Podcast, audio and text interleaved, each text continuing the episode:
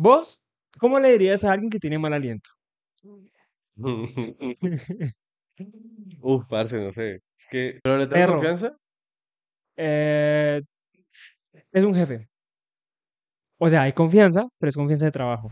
Hoy, al día que estamos grabando esto, salió la canción de Bizarrap con Peso a Pluma, ¿no? La sesión número... ¿Cuál es que es? 53. No, perdón, No, 53 fue la de Shakira. Fue la imagínate. 55. 55, por el 50. culo te la hinco. Entonces,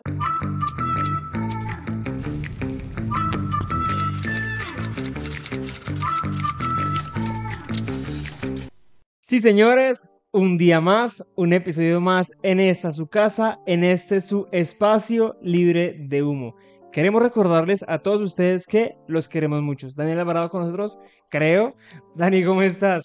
Papi, llevamos de conocernos, yo creo que más o menos unos seis años. 7. 7 porque fue en el 2016. Más o menos. Y creo que es primera vez en mi vida que te veo sin barba, papá. Ahora es que no, nunca pasa. O sea, pidan un deseo. Pueden pedir un deseo porque eso no, no es normal en mí. Ni me siento rarísimo.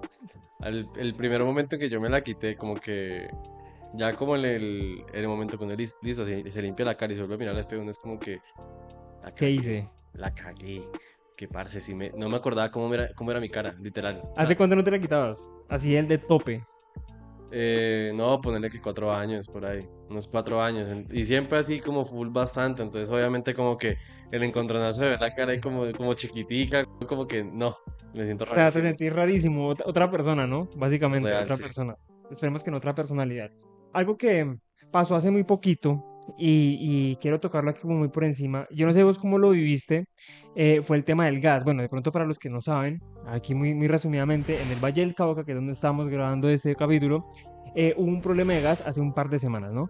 Y eso fue un, revo- un revolú. O sea, la gente se enloqueció, decía que, mejor dicho, eso como todo, conspiranoia, una cosa la otra, ¿no? Entonces quiero preguntarte vos, ¿cómo, cómo viste ese momento? ¿Cómo viste ese momento donde no tenías gas en tu casa?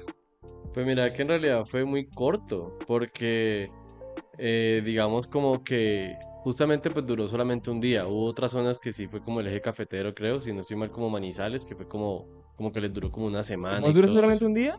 Sí, lo mío fue un día. No, lo mío fueron como tres. No, imagínate. Tres días No, acá. no, lo mío fue solamente un día de que literalmente todo el mundo decía, bueno, cuando apenas inició, todo el mundo era como que no, quitan el gas, que joda, que compren cosas, bueno, y todo.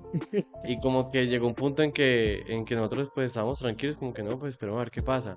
Y nada que, nada que lo quitaban, nada que lo quitaban, nada que lo quitaban, entonces dijimos como que no, aquí no va a aplicar. Y ya cuando llegó el día que sí, era como que, ah, pues se fue, pues solucionemos, no sé, vamos a buscar algo de comer. Sí fue chistoso porque fui a Frisbee, fui a lugares como muy típicos que es el señor Wok, como de cadena. Sí, los restaurantes grandes, ¿no? Los que, los que no le fallan en comida. Sí, no tenían nada, no tenían Diablo. nada. Entonces ra- era raro porque sentí como un throwback de pandemia cuando todo el mundo estaba como en caos y todo. Pero era como que yo llegué a Frisbee como que, ve, no tenemos, no tenemos comida. Y yo, Raro. ¿Y para qué abren? ¿Sí me entendés? ¿Para qué abren? La gente, lo, qué pecado los empleados ahí como, Como, como educativos, ¿no? Como, como que bueno, ¿qué podría estar en mi casa, podría estar en mi casa ahí haciéndome un huevo a punta de vela.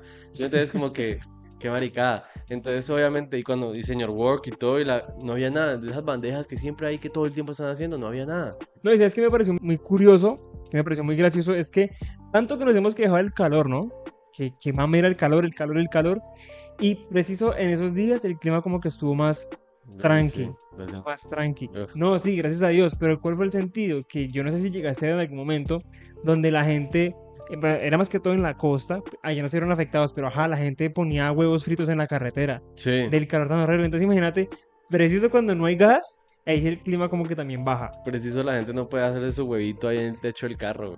Literal. Y no has pillado que es muy extraño que la gente engrandece los problemas. Obviamente, es un problema jodido, pues el tema de lo que pasó del gas, porque claro, la persona que tenga su restaurante, todo ese tema, hablé Los con, que de la, de, hablé con alguien que tiene un restaurante y sí como que estaba pensando como que, uff, ¿cómo me preparo? ¿Qué compro? ¿Qué hago? Sí. Pero no has pillado que el común denominador de la persona básica de la casa, que no tiene nada que ver con ese tema directamente, engrandece el problema estúpidamente al punto de que la gente tiene que lo de la pandemia, que estaban desesperados comprando papel higiénico y que no encontraban papel higiénico por, un la- por ningún lado, o que los tapabocas, no hay tapabocas por ningún lado, o el que vendía, vendían un tapabocas como a 5 mil carísimo. Le- ¿sí me horrible, los inflaron horrible los precios. Exacto, entonces siempre está como esa persona que, listo, uno puede decir como que el vivo bobo, pero muy chimbo, porque tras de que le mete un resto de miedo a la gente, busca joder a la gente económicamente porque, parce, son unas ridiculeces y no más, por ejemplo, el tema de, la, de lo del gas, ¿no dice que ya estaban vendiendo esas estufas como a 20 mil?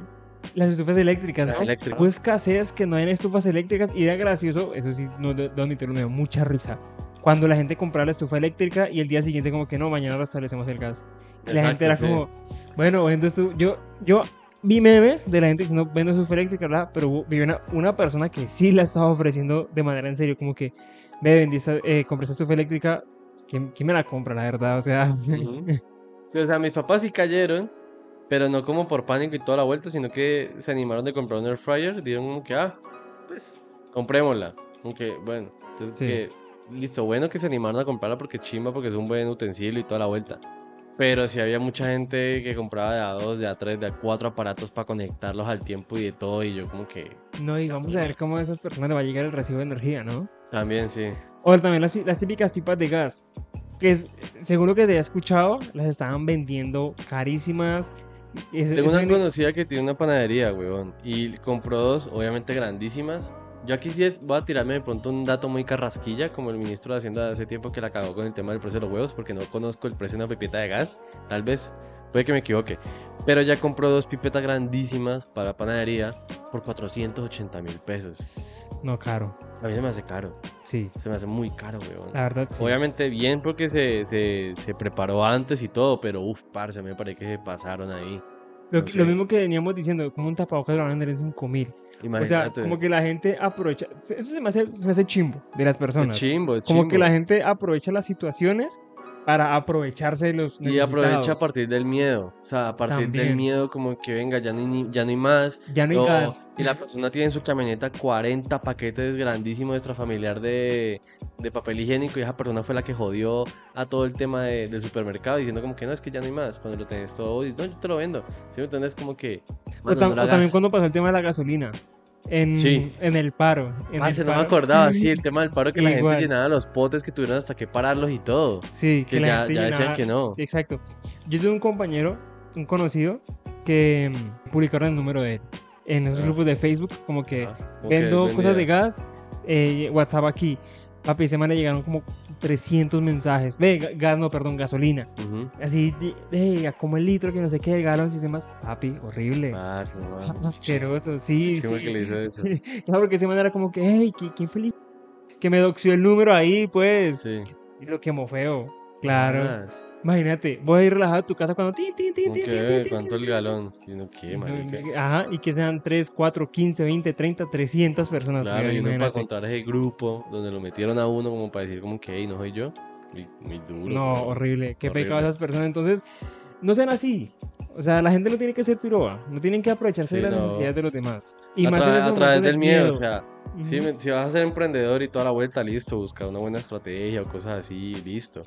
Pero es que cuando es a partir del miedo, es que yo digo como que no, parce. O sea, se, se aprovechan y es feo. Es feo, abusan. claro. Porque Y siempre abusan. y es que hay gente muy ingenua. Parce, hay gente, hay muy ingenua. Gente que muy le llega cualquier cosa de grupo de WhatsApp de familia, algún meme, algún político, algo así que fuera hecho a través de inteligencia artificial, se lo creen. Bueno, o sea, ese es el problema. Entonces, como que. Es que la gente, o sea, obviamente, la persona que lo hace es muy chivo porque sabe que va a afectar durísimo. El man sabe como que, vale, cuento a esas tres viejitas, van a difundirlo por todo, por toda la ciudad. Básicamente. Entonces, básicamente es como eso, es como que, no, mano, no hagas eso, no hagas eso, no me vendas una pipeta de gas en 480 mil pesos. ¿Sí entiendes? No. Y por lo menos algo que también sucedió mucho es el tema del miedo. Es cuando uno como que idealiza las situaciones, ¿no? Como que uno tiene, hay una situación y uno dice, papi, se va a acabar el mundo, se va a acabar el gas, se va a acabar el papel, mejor dicho, vamos a morir. Bueno, de pronto, en cierta parte entiendo el miedo del gas porque afecta a la comida, ¿no? Entonces, pues, Claro. obviamente, los seres humanos que son comer y cagar, básicamente. Sí. Y si no tenés para comer, pues ahí sí, ahí sí uno dice como que, oye, no, no como que toma un poquito más de precaución. Sin embargo, no fue para el escándalo tan horrible que hicieron que, parce, yo tenía amigos en Cali que me decían, papi, aquí las, las, ¿cómo se llama esto? Las estufas eléctricas se agotaron. se agotaron. O sea, No, la no, gente no iba a- supermercados y agotaban estufas eléctricas. ¿No viste los videos del costo en Cali? Que eran unas colas interminables por comprarse un air fryer. Porque es que siempre todo sucede en Cali. Todo lo tonto sucede en Cali. O sea, te lo juro que no es la meca, es la meca. Es la meca. Le gana a Barranquilla. Sí, yo creo que sí. Eh, De Cali salen todos los memes, todas las cosas estúpidas salen de Cali. Eh, sí, parece que la gente hacía un montón de colas solamente por un air fryer, una cosa de esas. Entonces, como que la propia persona como que también se encarga de engrandecer todo. No, y por lo menos no sé si llegaste a ver en Twitter la gente cocinando con, los- con las estufas Ah, eléctricas. sí, eso sí era Papi, chistoso. Yo, yo me reí mucho con eso. Una señora haciendo unas lentejas en un air fryer. Yo vi eso y yo como que no. Y la señora le decía la, hija como que ve eso ya como una hora y sigue, sigue Sí. crudo. A mí me asombró mucho fue cómo se pudo utilizar la, la olla rosera para muchas cosas. Sí, O sea, ahí sí le encontraron muchos útiles. hasta café en la olla rosera. Imagínate. Entonces yo me quedé como que, uy, ya la veo como distintamente. Entonces yo, yo ya la veo, yo como que ah, yo puedo hacer acá un montón de cosas, marica. Ya no es olla- rosera, ya es Sí, olla ya, ya es una olla, ya es una olla que calienta. Sí. No literalmente la, para el arrocito y ya, pero sí me asombró un resto, ¿para qué? Pero sí. O sea, siempre está como el lado bueno, entre comillas. O sea, uno siempre está como. Una olla rosera, ¿para qué? Para hacer arroz. O sea, uno como que nunca se limita también a ir más allá, ¿no? Sí, Como no. que me venden una, una ¿para qué la usa? Para hacer arroz. Me Sí. venden una cafetera, ¿para qué? Para hacer café. Sí, sí, sí. Uno como que se limita a lo que es. Ajá, ya está. exacto. Pero siempre están los dos o tres que son un poquito más chaladitos, que dicen como que, bueno, pues intentemos saber qué pasa. Ujú. Gracias a ellos son los que sabemos que ciertas eh, comidas son venenosas para los seres humanos. Sí. Los antepasados de Yo ellos. creo que porque sí, yo los creo que es- antepasados de ellos son los que morían probando todas esas hierbas y todo. Exacto, gracias a esas personas son que somos quien somos hoy en Pero día. aquí entra la pregunta, la persona que probó la leche de vaca, ¿Qué estaba haciendo con la vaca? ¿qué estaba haciendo con la vaca? ¿O por qué se antojó de leche de vaca? ¿Y la que la haciendo con el chivo? ¿La qué? ¿La que la estaba haciendo con el chivo? ¿Leche de chivo? ¿Chivo? ¿Chivo? ¿Chivo? Los chivos. Oveja. No, no, no. ¿Cómo, ¿Cómo así, weón? Un chivo.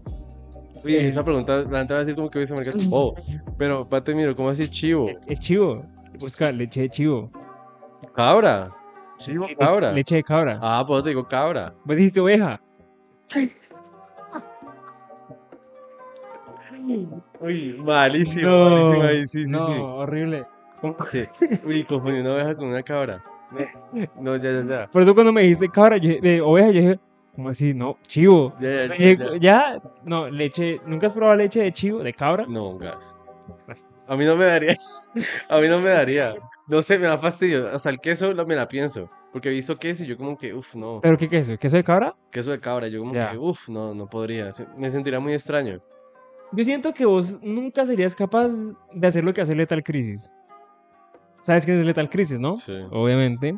Y instruimos aquí un poquito y ya pondremos contenido por acá. Lethal Crisis es un youtuber que básicamente ha basado gran parte de su contenido en mostrar situaciones, mostrar lugares que no son muy recurrentes, casi siempre son tribus africanas o tribus de otras áreas, ¿no?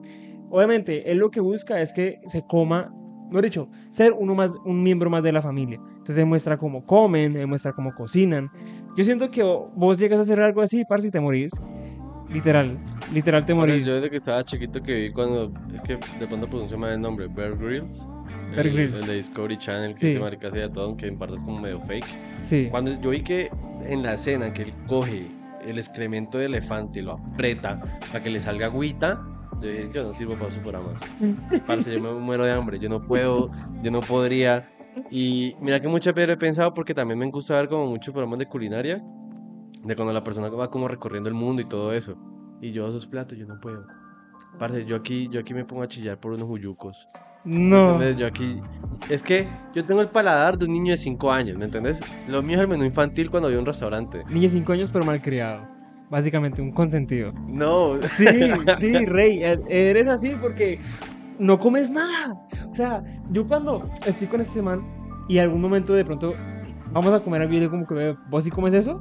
Sea, me toca, pre- preguntar, me sí. toca preguntar. me toca- Sí. Y me tiene que decir, yo- no sé qué me da más vergüenza a mí, si preguntarle o decirme, no, pa, no como eso.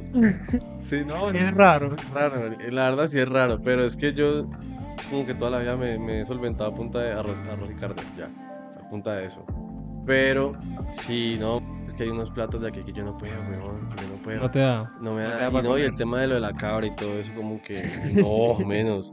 Me- o sea, obviamente, por lo menos arriesgado una vez que estuve viajando a otro país y todo, como que probé un queso que literalmente era como azul, pero azul, un azul repotente. O sea, no era un azul así como apagado con diga como mo, era azul como fuerte, azul marino y todo eso se estiraba horrible. Y él eh, se estiraba, pero estaba frío en la nevera, pero se estiraba así como si estuviera derretido. Y yo Uf, probé eso, brutal. Yo probé eso, parce, eso fue horrible. Eso fue como un golpe, eso fue como, yo lo sentí como un puñetazo de, de sabor que eso me dio, pero maluco, y yo como que no, yo no Un queso muy fuerte. O sea, no me vuelvo a arriesgar más, entonces viajo, me compro lo, lo típico, McDonald's KFC. McDonald's, un combo de McNuggets y ya. Con Listo, eso sobrevives. Es raro, o sea, yo a veces pienso como, bueno, y, y le, le he dicho como que perro vamos a comer, ah, pero así como es eso, y ya lo cojo hasta de chiste, porque pues digo, no, este que no come nada. Sí, no, No sé, no sé cómo haces. La persona que jugó con la leche de cabra, jugó con leche de chivo, eh, leche de vaca, y todos esos experimentos, y quién sabe si también intentó con los machos, no sé. Em, siempre como que uno trata de, cuando uno quiere hacer algo nuevo, o cuando uno intenta, uno siempre tiene como unas expectativas muy altas, ¿no? Uno siempre, tiene como algo súper elevado, como que me he dicho. Y lo peor de todo es que el ser humano, o al menos me pasa a mí, uno hace algo y mejor dicho, quiere que a la semana ya le funcione y todo sea súper top. O sea, el típico perfeccionista, que uno cree que todo lo sabe y puede hacerlo a la primera, entonces a la primera que le sale mal, uno es como que, ah, Sí, cuando apenas lo básicamente. intentó una vez. Exacto. Y muchas veces uno dice como que no, esto no es para mí y se rinde y deja eso ahí tirado. ¿no? Entonces, Dani, ¿a vos te han pasado situaciones donde has inflado tanto las expectativas de las cosas y al final decís como, obviamente no salió como esperaba, pero lo volviste a intentar y en el camino has ido como mejorando eso, perfilando las cosas, las situaciones? Una gorrita esa del pescado. De, no entiendo por qué las personas todavía no tienen su gorrita del pescado. Yo ¿Cierto? tampoco, la verdad. que hacen que no tienen su gorrita del pescado. Recuerden que pueden conseguirla en instagram.com slash social. Aquí les pondremos el enlace y pregunten por el catálogo que tenemos gran variedad de gorritas. ¿Cierto, eh? Así que Dios bueno, melitas. por allá nos vemos.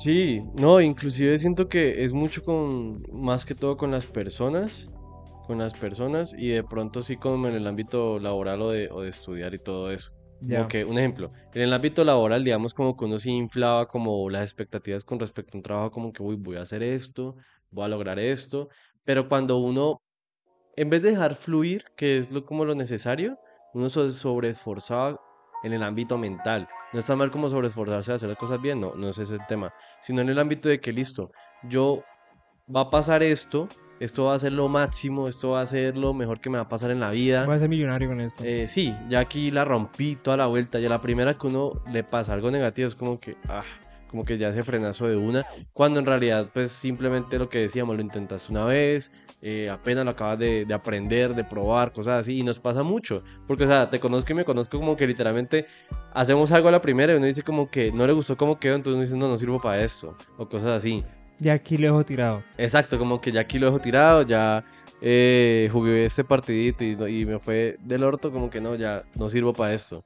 Y también con el tema de las personas, es que el tema de inflar a una persona es muy jodido, porque es que inflar a una persona, como una persona es un mundo como tan distinto, digamos, vos estás creando unas falsas expectativas, como un falso cosmos alrededor de esa persona, que en cualquier momento esa persona pues llega y lo rompe porque pues simplemente es como que... No es como lo imaginabas. Sino Exacto. que es esa persona. Claro, y esa persona no tiene ninguna culpa, porque es como que vos pensaste que yo era así o que yo iba a reaccionar de esta manera, cuando en realidad pues simplemente vos me inflaste, por así decirlo, me inflaste en el ámbito de que vos creíste que yo iba a hacer esto, iba a lograr esto, iba a ser así contigo.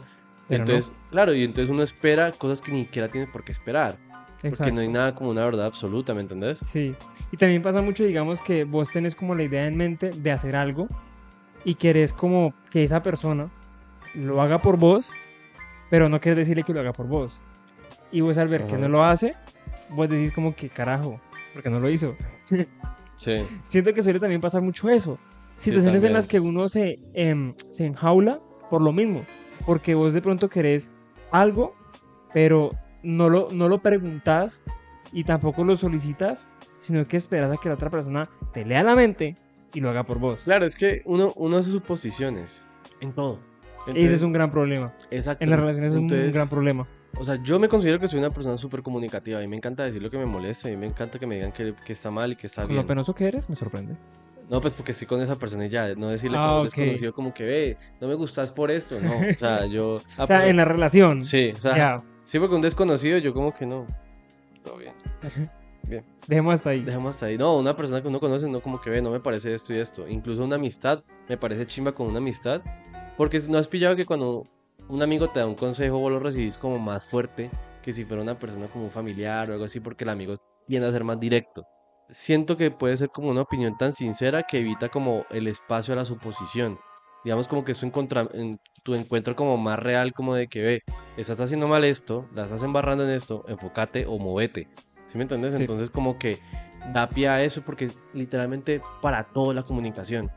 ¿Tenés un problema en tu trabajo, con tu jefe, con una persona directa de tu trabajo? Háblalo. Porque claro, si vos le decís como a otra persona, le decís como se vuelve ese telefonito roto Exacto, que nunca decir, funciona el nada. teléfono roto, porque la idea empieza como a cambiar. Pero vos Exacto. dijiste como que no me gusta su camisa y termina diciendo como que me quiero comer a su mujer. Algo así. Sí, exacto. Entonces, digamos como que no llega ese mensaje al receptor como debe de ser. Entonces, el problema nunca se va a solucionar de raíz. Porque, claro, tú contas un problema, a la persona le llegó otro problema que no tenía nada que ver con ese inicial. Entonces, literalmente, todo es con base. O sea, para no inflar como algo una persona, es comunicarlo. A mi parecer, Hay que obviamente, hablarlo. decirlo es como más fácil que, que hacerlo porque hay gente que le cuesta un resto como, como expresarse y todo. Eso te iba a decir porque es que hay personas que... Hay formas de decir las cosas, ¿no? Ah, exacto. Es que hay Eso gente que habla otro. muy mal. Exacto, hay, hay formas de decir las cosas. No es lo mismo que le digas a un amigo, un ejemplo, a Dani, yo decirle, perro, eh, ese color te luciría mejor si utilizas de pronto este accesorio. O, ¿me entendés? Como ir como tacando las cosas así de ladito, como que eh, esta, esta prenda, perro, esa prenda es una chimba. Siempre, siempre, bueno, consejo, es que uno cuando vaya a hacer un, eh, dar como una apreciación a algo, eh, mientras, claro, mientras la otra persona lo acepte, es como primero, em, em, elogiarlo o subirle la autoestima y luego tirarle la frase como un poco más más, Más soft, realista. exacto, más soft, pero ya como a la persona le subiste la autoestima, ya lo va a tomar mucho mejor. Así llegas de tacazo a decirle, perro, no me gusta tal cosa. ¿Me voy a entender? Yo lo que vería es que cuando uno le dice algo a una persona que uno no tiene como nada que ver con ese alguien o no hay tanta confianza, es manejar como un lenguaje demasiado neutro. Demasiado soft. No digo que es demasiado, no, ni siquiera neutro, sino como dos puntos más abajo. Es que incluso el pasivo agresivo se siente muy fuerte, ¿no has pillado? Sí. El pasivo agresivo y cuando te envían un Gmail como que, Diego, eh, por favor cambia esto y una carita como... ¿Entiendes? Eso se siente muy agresivo, pero pues obviamente es como el pasivo agresivo. Es como manejar eso, pero verbalmente cuando uno está hablando como una persona. Y es ser muy empático. O sea, aparte porque literalmente hay gente que carece de empatía. O sea, obviamente no es como que uno tenga que entender los sentimientos de todo el mundo en todo el tiempo, porque menos que agotador. Pero es como que, parce, si vas a hacer un comentario hiri- hiriente, y eso aplica para las redes también, porque hay gente como que le importa nada la- el tema de las redes. Y con las redes es mucho más frío porque como no es cara a cara, sino solamente Claro. un texto y ya está. Y el problema de, de aconsejar mediante un texto es que eso se presenta, se presta para tanta libre como interpretación. Pues claro, Horrible. Es horrible ese tema porque vos ves un mensaje, inclusive con WhatsApp, como si uno tiene una pareja o Nos algo. pasó. Hace par minutos nos pasó, Sí, literal. literal. Eh, Nos, nos acaba de pasar. Sí, porque yo le había contado algo a Diego que yo tenía en mi mente como que yo se lo especifiqué bien y él lo entendió de otra manera. Yo como que no, así no era. Claro, entonces hay veces que en las que uno sí tiene que ser como muy específico y hablando de temas de relaciones, de personas, de cosas así. Entre más específico sea uno, mejor. Sí, entre más Literal. detalladito sea. Y no es que la, no- y el problema es si la persona lo ve como agobiante, como que, ay, tener que explicarle. No, huevón, no tienes que explicarle, simplemente es como que le das a entender bien tus necesidades, que está fallando, que hay que cambiar, y hablándolo se, cam- se, es- es- Se arreglan las cosas. claro, se coge todo muy suave. Bueno, de pronto no se arreglan, sino que se toma todo a una mejor manera, ¿no? Exacto. O sea, lo que te venía diciendo, no es lo mismo que le digas a alguien, un ejemplo, a tu pareja, no me gusta esto, a decirle, mira, eh, pasó una situación, estuve Claro, el viendo- tacto, exacto, manejar el tacto. estuve mirando estas cosas y siento que eso podríamos mejorarlo, una cosa, la otra. Voy a ponerte un ejemplo. Bueno, vamos. vos, ¿cómo le dirías a alguien que tiene mal aliento? Uf, parce, no sé. Es que, Es una situación complicada, sí, complicadísima, cotidiana. pero muy cotidiana. ¿Y cómo se lo tomarías a, a una persona, digamos, si fueras pasivo-agresivo, o, o, o cómo, cómo acudirías a esa persona para decirle, ¿Pero le tengo confianza? eh, es un jefe? O sea, hay confianza, pero es confianza de trabajo. Uy, marica, Situación complicada. duro. Sí, porque si es un jefe, como que pues obviamente respeto y toda la vuelta y tal vez la persona lo va a tomar full mal. Yo pienso que yo tiraría la clásica de, ¿quieres un chicle? No, yo siento que sería muy agresivo. Sí, yo, yo siento que yo tiraría, yo- ¿Sabes yo qué haría? Yo le compraría un chicle. no por o le eso. compraría algo. O sea, no le diría, sino como Ah. que, ve, jefe, toma tal cosa. Eh, un ejemplo, para el calor, tomate este lado. No, no, no, por eso, ¿me no, no le diría eso si yo no tengo chicles en el momento. ¿Sí me entiendes? Como que, ¿quieres un chicle? Voy por uno. Ese es horrible. Ese, ese está, ese está muy mal. Eso sería re ¿Sí me? No, si yo tengo el chicle, lo haría. ¿Sí me entiendes? Como que, como que, ay, ve, ¿querés un chicle? Ve como uno. ¿Querés? ¿Querés? Ajá, Y luego que, que te diga que no, que está bien. Dios. No, ahí sí ya llórela. O sea, Ahí ya, sí ya aguante. ya, sí. Aguante la respiración. Ya uno como le dice, no, si ya es un amigo como que, uy, mano. Cualquier cosa así. Pero ese ejemplo está bueno, weón. Pero yo sí haría lo del chicle. Sí, los Ok. tengo en ese momento. Ok. Ni modo como de preguntarme como que, ve, ¿qué almorzaste? Como, ¿Qué comiste marica. ahorita? No. ¿Sabes? Algo que yo soy una persona que es muy sensible a los olores. Sí. O sea, entonces, algo que a mí realmente. Eso yo creo que decir que es lo único bueno que le supe a la pandemia era que todo el mundo tenía tapabocas. Entonces sí. uno nunca le olía el aliento a la otra persona y tampoco el de uno. Porque uno, digamos, estaba en alguna situación y tenía mal aliento, uno mismo se olía y uno decía, verga, tengo mal aliento. Pero al menos uno no, se- no, se lo está pasando a los demás. Ujú. Y uno como que es de uno, se lo aguanta, listo. Pero, parce, eh, hace un tiempo me, me pasó una situación cuando recién, parce, recién quitaron los tapabocas. Me tocó hablar con una persona y esa persona me habló muy cerca a la cara y no tenía mal aliento, pero le sentí el aliento, ¿me entendés? Sí. Es como cuando no tiene como un aliento neutro, como que no huele a nada, pero sabes que está ahí. Sí, que incluso se le siente en la respiración a la Exacto. persona. Yo decía como, Dios mío, eso no lo sentí hace muchos años y me sentí muy incómodo. Me sentí incómodo, pero no porque estuviera mal, sino porque era raro de otra vez volver a sentir eso tan sencillo, ¿me entendés? Y a raíz de eso, de la, de la pandemia los tapabocas y otra vez, o sea, como que lo que vos decís, ese choque, mm, hoy en día soy muy picky con los, con los olores, con los olores de las personas, pero el que más picky me da es el del aliento. Ya. O sea, yo, eso lo estaba hablando con un parcero, él me decía que no se aguantaba una chucha un mal aliento así. Yo decía que yo una chucha podía de pronto pasarla un poco más a un mal aliento. Sí, mira, yo me volví picky en la, en la pandemia, fue con el ámbito de tocar las cosas, como de tener contacto con algo y todo eso. Ya. Pero con, en tema olores, yo también.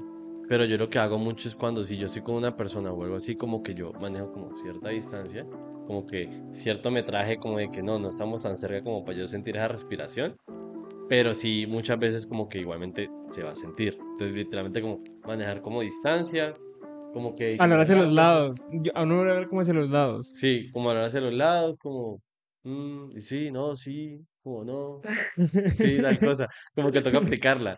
Pero sí, o sea, ahí, ahí es horrible y ahí es donde entra el ámbito de listo, uno cómo va a decir las cosas. En ese, en ese ejemplo que es como full concreto, hasta exagerado, porque obviamente como que es chistoso porque es cotidiano, pero es como si da pena hacerlo, da mucha pena. Pero en el ámbito de las, de las infladas, por así decirlo, de todo eso, de las expectativas que uno tiene con alguien, también recae mucho en la persona que algo que hay que aplicar mucho, pero es muy difícil, es como literalmente no tomar nada personal. Es muy complicado. Es muy Es muy complicado, difícil. Es muy difícil. Entonces, digamos como de que no tomar nada personal, como de que si esta persona te digo como que ve... eh, ¿Y sabes cuándo es más complicado? Cuando te afecta el ego. Claro, Digamos, a vos cuando, digamos, vos que trabajas haciendo proyectos para otras personas, contratan a Daniel, buen arquitecto. Vos que trabajas haciendo proyectos para otras personas y te dicen como que no me gustó esto. Obviamente a vos como claro, que te afecta, te toca un toca, poco, claro. te toca, claro. Entonces muchas veces uno, uno recibe comentarios de cierta gente. Ah, obviamente, me ha tocado de todo. Desde la persona que me dice sí a todo, a la persona que me dice no a todo, a la persona que me tiene un pero, o a la persona que me toca explicarle todo con plastilina. Y la persona como que eh, uno le envía el proyecto y como que no lo entiende o no lo ve o, o cosas así. Y en arquitectura, pues en la carrera me enseñaron como que a, a representar todo mediante dibujos. Entonces todo toca ser como muy gráfico. Entonces, claro, hay mucha gente que no mide sus palabras cuando dice las cosas, entonces, claro, uno, uno puede llegar a sentirse mal. Y eso aplicaba con profesores. Un profesor, acá un ejemplo que la, si alguien de los que estudió conmigo sabe, sabe este cuento, que parce, yo me sentí súper mal. Es- yo, yo estaba en segundo semestre, o sea, no llevaba nada de Nue- carrera. nuevecito. Nuevecito con, los, con ilusiones puestas y la vida al máximo. Em, que yo hice un proyecto y el profesor comenzó a... Nosotros teníamos unas mesas así grandísimas, pero sobre esto había un vidrio blanco. Era full opaco. Entonces se podía dibujar con marcador por encima. Entonces ese man coge mi proyecto, se queda como mirándolo un rato y como que lo mira y como que vea, vea, esto es esto. Parce, me comienza a dibujar una vaca pero la vaca la dibuja como, como los dibujos de carnicería, donde se divide cada, cada, mm, no sé Cada cómo- sección. no sé cómo se ve la sección tan perfecta de una vaca, pero me dibujó una vaca de carnicería así perfecta. Me dijo, vea, Lol. esto es así. Usted tiene una vaca y yo no lograba entender. Usted tiene una vaca y esa vaca está como desconformada, como que este pedazo de carne por allá y este corte por acá. Y yo, yo me refendí. O sea, tontamente yo me refendí porque yo como que, obviamente uno presentaba el proyecto re serio, como toda la vuelta, y un profesor me venga a hablar como de carnes, de cortes de carnes, y- y, que mi proyecto es como un pedazo de carne y todo eso, y que una vaca, yo como que me tomé eso personal y yo me sentí como mal, obviamente es muy tonto, era, es como, lo metafóricamente, pero lo que, lo que sí hay que hacer, y más en un ámbito creativo que es el que manejamos, es como no tomarse nada tan real, o sea, no tomarse nada como tan en serio. Como no inflar las opciones, no inflar las Y expectativas. claro, claro, porque es que digamos, tú, vos tenés tu léxico, yo tengo mi léxico. Algo que yo, que yo tengo, que la gente se habrá dado cuenta, es que yo hablo todo con groserías. A mí me encanta expresarme con groserías. Y ya le he bajado. Espero que lo hayan notado. Siento que hace rato no digo una grosería. Me siento hasta raro. Como que, como que lo tengo ahí. Sí, como que tengo aquí metido el, el, el- el madrazo. Pero es una, una forma de expresarme. Y he tenido problemas con personas por eso. Porque No más. Parce, horrible. Yo he tenido problemas con eso que inclusive me ha tocado mo- moderarlo porque yo digo como que, no, ese tal cosa. Y la gente como que piensa que la estoy insultando. Yo como que no. Es como que, como que me refiero como, como, es que ya no, sé No, ya- y ya qué, sé- pe- qué pena explicar una grosería. Sí, exacto. Es como que no, yo me refería a ese problema. Esa, ese, tajajaja, tal cosa, es ese problema. Entonces, claro, ahí es donde entra el, como ese nivel tan distinto de, de, de receptor de la persona con el autor que está diciendo como el mensaje que va a distribuir. Entonces, por eso no se tomen nada como tan en serio. O sea, cojan la idea global. Exacto, eso es lo que toca hacer. Sí, coja la idea global, cómo la interpreta usted y cómo la interpreta esa persona, para coger como una conclusión en concreto ahí como entre los dos. Que uno sabe. El evento es que uno tiene que hacer eso como en mínimas de segundo, ¿no? Sí. Muchas veces, porque cuando, cuando uno está conversando con alguien y eso te tiran las cosas así, vos tenés que hacer como todos esos trabajos mentales rapidísimo y no cagarla diciendo alguna palabra o alguna cosa que eso puede terminar en muchos errores, ¿no? Pero am, aconsejo, el consejo de Dani en ese momento estuvo muy bueno, ¿verdad? De tienes que darte más tiempo la barba. Como que te, como que te fluyen más las Tengo ideas. aquí mi, mi anti, anti Daniel como más sabio, como más, como menos pendejo insultando todo el tiempo. Es verdad, tienen que tomar las cosas como un poco más a la ligera. Sí, No tomarse todas las cosas tan personales y más cuando se tratan de ámbitos serios. Eso es que es lo que uno como que los ámbitos serios se lo toma tan en serio que como que sale de sus propias casillas para ser una persona que uno muchas veces ni siquiera es. claro, y no, y yo lo digo en parte porque es que yo sí soy, yo, o sí he sido una persona que se toma las cosas muy en serio. Digamos, a mí me, cuando es una persona como que en serio me importa y me dice como algo y yo lo entiendo de tal manera, sí lo he sentido como pesado. Pero, ¿a vos no te pasa como que vos tenés como una segunda voz? Sí, Como muy que- subconsciente, ¿no? Exacto, como que recibiste el mensaje y tu primer voz como la principal dice como que, uy, marica, te digo que sos un tonto. Pero la segunda voz como que ve, ¿no? No te dijo eso, simplemente como que a él le parece que no está bien esta cosa. Como los típicos diablitos ¿no? en, las caricaturas. El Exacto, diablito acá y el es- angelito acá. Yo siento que sí o sí tenemos esa cosa. Sí, Está el de cizañoso como que, uy, papi, digo que sos un bobo. tirásela, tirásela. Tirásela, tirásela. Y está el otro como que ve, no, simplemente te digo que no te gustaba algo. Ya, párela. Entonces es como saber manejar esas dos voces, esas dos voces internas entre lo que es real, lo que es su interpretación y lo que es el léxico de la otra persona, porque esa persona tiene su forma de hablar las cosas. Ahí ya simplemente sí hay que tener cierta empatía con la persona de que yo, yo sé que yo soy hiriente, pero te voy a decir las cosas de buena manera. Es- Eso me ha pasado con personas que dicen como que, ve, lo siento si te lo tomaste muy así, pero es que yo hablo así. Eso es bueno, que lo, eso es bueno que que lo, digan. que no que lo digan, sino que lo acepten. Porque es que También. también son personas que muchas veces tienen un hablado muy pesado y uno pues no está acostumbrado a eso. Exacto. Y sí, cuando se lo dicen a uno, no es como que, ok, vale. Mm, ya uno como que, bueno, listo, dale, no, no pasa nada. Como que no, sí, marica, soy un tonto, pero vos, aparte crees que no. No pasa nada mientras limpia las lágrimas. Sí. Sí, literal, es- y eso pasa mucho en las relaciones. Porque es que en las relaciones, Y no solo en las relaciones, Rey, en todo. sí, en todo. Por- vamos a poner un ejemplo muy claro, algo que sucedió hoy. Hoy, al día que estamos grabando esto, salió la canción de Bizarrap con Peso a Pluma, ¿no? La sesión número... ¿Cuál es que es? 53. No, perdón, No. 53 fue la de Shakira. Fue la Imagínate. 55. 55, Cinco. por el culo te la hinco. Entonces, eh, ¿Eso quiere decir que él piensa que soy un tonto y me está tirando esa broma para hacerme caer en ridículo? ¡No! O sea, no. Ay, ese es un buen ejemplo, ¿me entiendes? ¿vieron? Otro puede tomarse Un ejemplo que- práctico. Otro toma eso como que, uy, este marica me dijo esa grosería. Uy, ese marica es mucho grosero, weón, se está burlando de mí. No, No, No. estamos en un ambiente familiar, exacto. un ambiente tranquilo. Párchese, por favor. Párchese, mano. O sea, en todo aspecto de su vida, si usted le dicen cualquier cosa hiriente, párchese. O sea, muchas veces la persona cuando te está insultando, como este man me acaba de insultar, está plasmando sus inseguridades. ¡Qué putas! Ok, ese, ese, ese callback estuvo bueno, ese punchline de vuelta Ahorita lo hablamos bueno. porque también la persona que tiende a, a tratar mal a otros es plasmando mucha inseguridad. Ok, Pero seguí con lo tuyo. seguí. ok. Bueno, Estamos acá. Voy a quitar esto más seguido, mano. ¿Qué es esto? la gente normalmente pues se sabe cuál es el fenómeno de Bizarrap, ¿no? Lo que ha sido Bizarrap, lo que ha creado en estos como tres años que tiene de carrera. Y la gente hoy en día, Muy corta la carrera, weón. muy corta Corta. para lo que ha construido. Sí. Pero papi, tres años desde que uno sabe, pero ese man seguramente venía haciendo música desde hace Ah, no, sí, mucho claro. tiempo atrás. Sí, tres años desde que pegó. Exacto, más o menos por ahí va la cosa, con Sí. Nicky Nicole. Top de, de sesión. El caso, eh, muchas veces la gente cuando Bizarrap coge un artista tan grande, como lo ha sido en el caso de Pablo Londra, como ha sido el caso de Anuel, como ha sido un caso, yo también diría que Arcángel, Sí, sí. eh, uno, uno como que infla mucho las expectativas, uno como que, bof, es Visa, que ha hecho unas sesiones brutales con X artista que es muy bueno, el caso de hoy, Peso Pluma, y uno como que cuando escucha la canción uno dice como que, uff, ¿qué es esta mierda? Muchas veces uno como que, ¿tanto para esto? Pasa lo mismo en la vida cotidiana, ¿no? Y también cuando eh, cogen artistas que literal parece que las han sacado de una alcantarilla, como que ve, párate a grabar, y, y graban casos como por ejemplo el de Quevedo, casos como el de Villano, el de Chucky 73, el de Easy, el de Isiano, el de Ah, el de, Saramay, El de Elegante. el de Elegante, Muy buena. el de Nicky Nicole. Sí.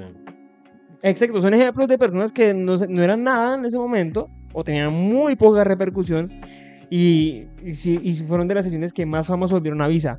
Algo que me pareció muy curioso es que por lo menos hoy estaba viendo, bueno, bueno, ayer, que fue cuando anunció la sesión con, con Peso Pluma, era que la gente decía, no, ¿dónde está el Visa de antes? Que salía acá, lo que decía, que salía con artistas super underground. Pero es que, a ver, Bizarrap hoy en día tiene un- un un- una estrategia de mercadeo muy buena y lo que hace me hace muy buena.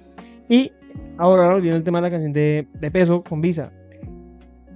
A mí me gustó, en lo personal me gustó, pero siento que fue una canción de corridos más. O sea, una canción que literal puede haber hecho Peso Pluma con su productor X. Sino que no es como por aquí como hablar, hablar mal del tema de creativo y todo eso que pueda tener ese género. Pero no es Es un como que género muy limitado. Eh, sí, o sea, no se le puede, obviamente, siento que lo lograron transformar con el tema de corridos y todo eso porque salió el tema ranchero y todo eso y evolucionó durísimo. Pero para lo que hace Visa, siento que está muy afuera de lo que hace, obviamente lo hizo bien, sí, lo hizo bien. Pero es que también hay, gente, hay, hay que ser realistas, hay gente que no es ni mierda realista como de que pensaron que sí iba a ser una Mejor dicho, vaina que van a tapar la... rarísima, que iban a hacer otro género, que iban a, y iban a llegar ahí, va, este es otro género, cójanlo, mastíquenlo, tráguenlo, apréndanlo. No, parce, simplemente van a hacer un corrido, obviamente. ¿Sí me? Entonces, ese es el problema. es Que de como- hecho me gustó, me gustó que hayan hecho un corrido porque es como el género de Peso Pluma. Sí, A diferencia que por lo menos Arcángel, que lo pusieron, bueno, él sacó la jumpa y todo lo demás, pero lo mandaron a un género más electropop sí, y es raro escucharlo de la I. es raro. sí. Es más, o sea, si Arcángel hubiera hecho un trap así bien asqueroso 2016 con Visa, Dios, brutal. Pero hicieron en este caso como un electropop y fue como, eh, Suave. Ok, bien. Sí, suave, o sea, es pasable.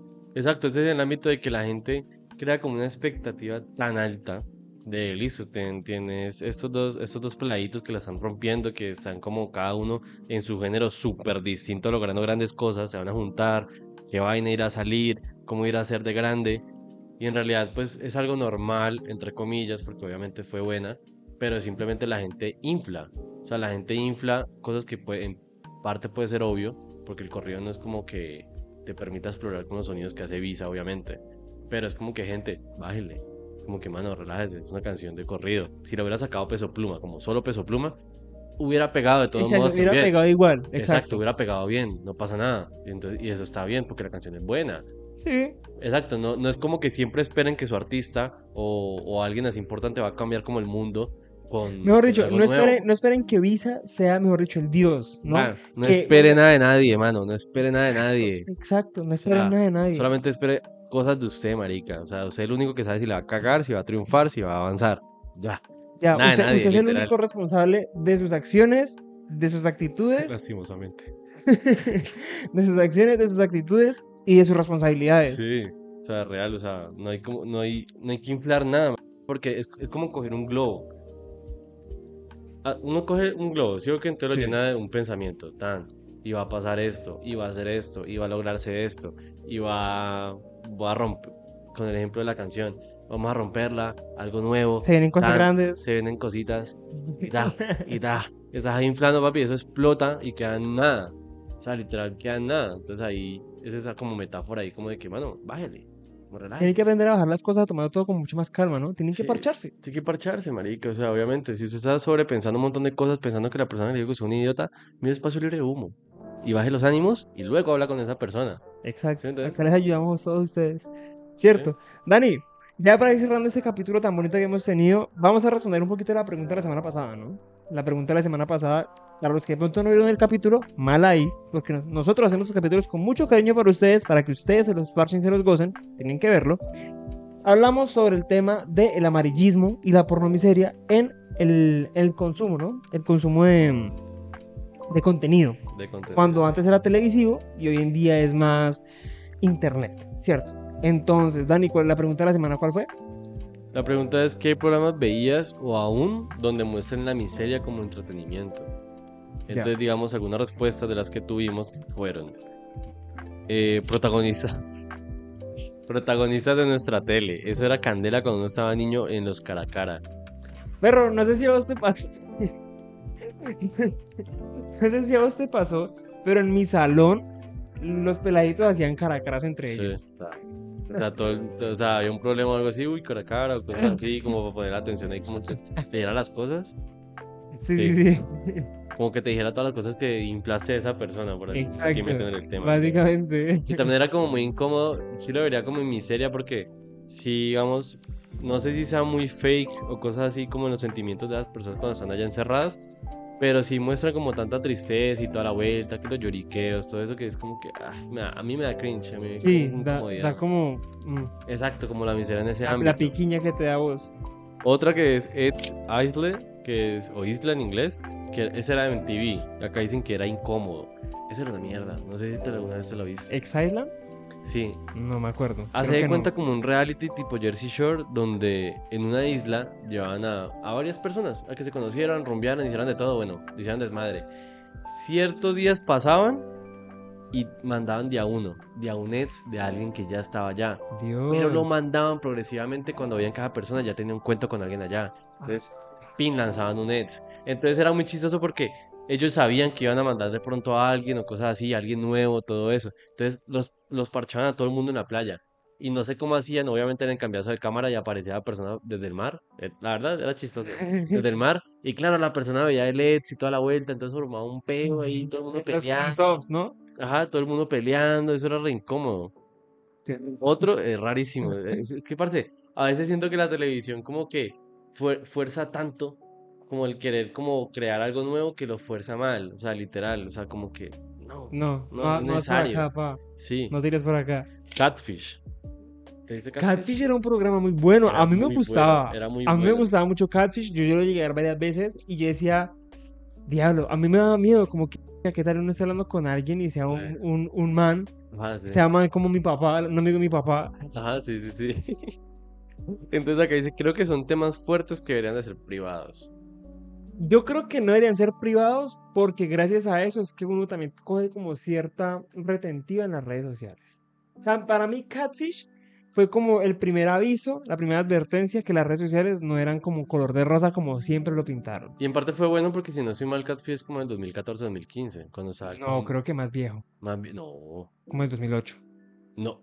¿Sí? Sí. Ah, entonces yo tendré una versión de Catfish muy aquí, como muy, muy nuevecita, No, güey, creo que MTV. los primeritos, yo, yo me acuerdo que yo lo llegué tipo 2009, 2010, Catfish. Ah, no, yo sí ya 2000, 2015, y eso que yo era niño de MTV, solamente, me- solamente veía MTV. Y en parte sí era bueno porque cuando yo vi la que era de 2015 y todo eso, sí era cuando estaba el boom de Instagram, de Snapchat, de cosas así, como que sí se prestaba para muchas cosas. Y que antes no existían que cuentas verificadas, que con mensajes cifrados, Sí, o sea, como la protección que hay hoy en día. Antes era Exacto. como que, papi, tiras mensaje y ya. Es que antes internet era muy denso. Sí, internet era creepy. Internet era un mu- bueno, todavía, pero antes era un mundo demasiado pesado, o sea, real. Cuando uno era tan niño, duro. Sí. Y Duro. por último nos dicen Jersey Shore. Opino que el exceso que se mostraba una par- eh, opino que el exceso mostraba una parte pesada de la vida de ellos. Sí, pues que también se ve la miseria como en el ámbito de pronto esa persona de pronto lo dice en el ámbito como de que no le gustaba ver como que, es que esa palabra es fuerte, weón. Como que no le gustaba ver como el exceso porque a veces tanta peleas, tantos tra tanta trago, tanta vaina. Como tanta vida loca todo el tiempo, un living the life, como que, ah, Sí, pero era como incómodo porque rozaba como lo ordinario en ese Ok. momento, ¿sí me entiendes? Sí, me sí, imagino sí. que esa persona lo verá como por ese lado. puede ser. Puede ser. Perro, yo creo que ahorita que, que hablamos la palabra miserable, o miseria en este caso, yo creo que hay palabras que ofenden más que las propias ofensas. Sí. ¿No te parece? Aquí como haciendo un cambio súper brusco, pero es que esa palabra me dejó en la mente. Perro, que a usted le digan, ¿usted es un miserable? Sí, sí, sí. Vele. Sí, arrastrado. Uy, a mí se me hace que es más duro que le insulten a la madre de uno. O hipócrita. ¿Sabes cuál es la más dura? Parro, la, la vez pasada me vi una, una hembra que le estaba terminando un man por WhatsApp y le dijo, usted nunca me hizo reír. Perro, a mí me llegan a decir eso. Oiga, Sí, la verdad, sí. duele, duele más que me digan que no lo tenía chiquito. Uno ya sabe. Justamente yo vi un meme de eso, güey, como, de una píldora así como de la Matrix, como que prefieres, que como que te dijeran como que no hace reír o que lo tenés chiquito, güey. Duro, duro. Pero sí. Sí, pero sí, obviamente, sí. Horrible. Afecta por todo lado. Exacto. Pero entonces, lo que, lo que yo había mencionado ahorita, sí se puede ver como eso, como un reflejo de las inseguridades de alguien. Sí, claro. Exacto, Sí. si me entiendes? Una Y de hecho ha pasado mucho, ¿no? Cuando por lo menos el, el bully, em, tanto de tirarle bullying a alguien, el, el que es bulleado se defiende, como que se da cuenta que el otro es un, un cagado, Exacto. miedoso, O sea, como que en realidad tiene tantos problemas como que la manera de sacárselos, por así decirlo, es como eso. llamando la atención haciendo bullying. Entonces, como que hoy, literalmente, para la gente que estamos hablando, como de que no se tomen nada personal, muchas veces los comentarios de esa persona es con base a la reacción que tiene en ese momento en- dentro de. Va a sonar re, re, re paz, pero dentro de su corazón, ¿me entiendes? Como de, de todo el odio, toda la rabia, todo el estrés que pueda tener adentro, explotó así. Ya es, digamos, la inteligencia emocional de uno, como de que no, esa persona está estresada, toda la vuelta. Obviamente no es fácil, no es como que yo te voy a decir como que aquí alguien me vaya a insultar y yo vaya a decir como que tranquilo, yo sé que estás estresado. No, No, porque pero- no todos somos eh, hijos de Dios, ¿no? Exacto, pero uno puede tomarse su tiempito, piensa las cosas y ya literalmente todo puede ir como, como mejorando en ese ámbito. Entonces literalmente es no tomarse nada en serio o nada personal. Más bien, no, en serio sí, personal En serio, no. sí.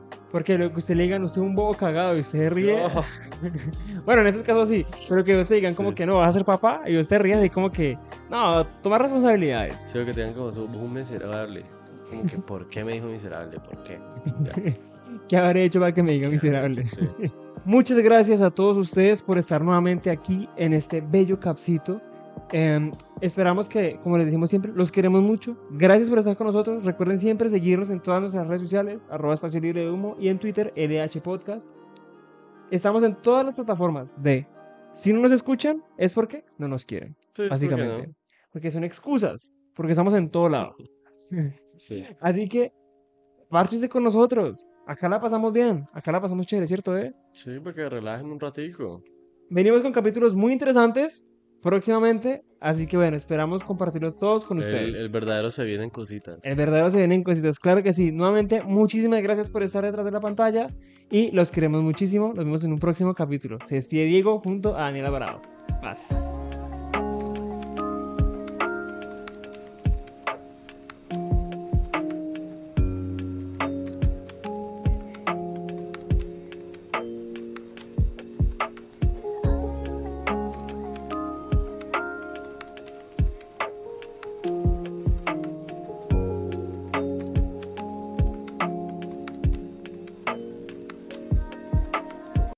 Le, le he dicho como que perro, vamos a comer, ah, pero así como es eso, y ya lo cojo hasta de chiste, porque pues digo, no, este marica no come nada. Sí, no, No sé, no sé cómo haces.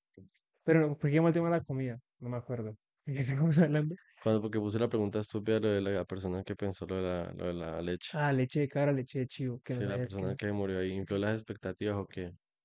Bueno, entonces, por lo menos, cuando... O sea, el verdadero amigo tiende a ser como más fuerte, como más enfático en que te quiera hacer como reaccionar. Sí. Entonces, claro, como que simplemente me perdí. Veníamos hablando que los consejos de las personas, cuando uno idealiza a las personas, la idea que uno tiene en mente de las personas. Sí.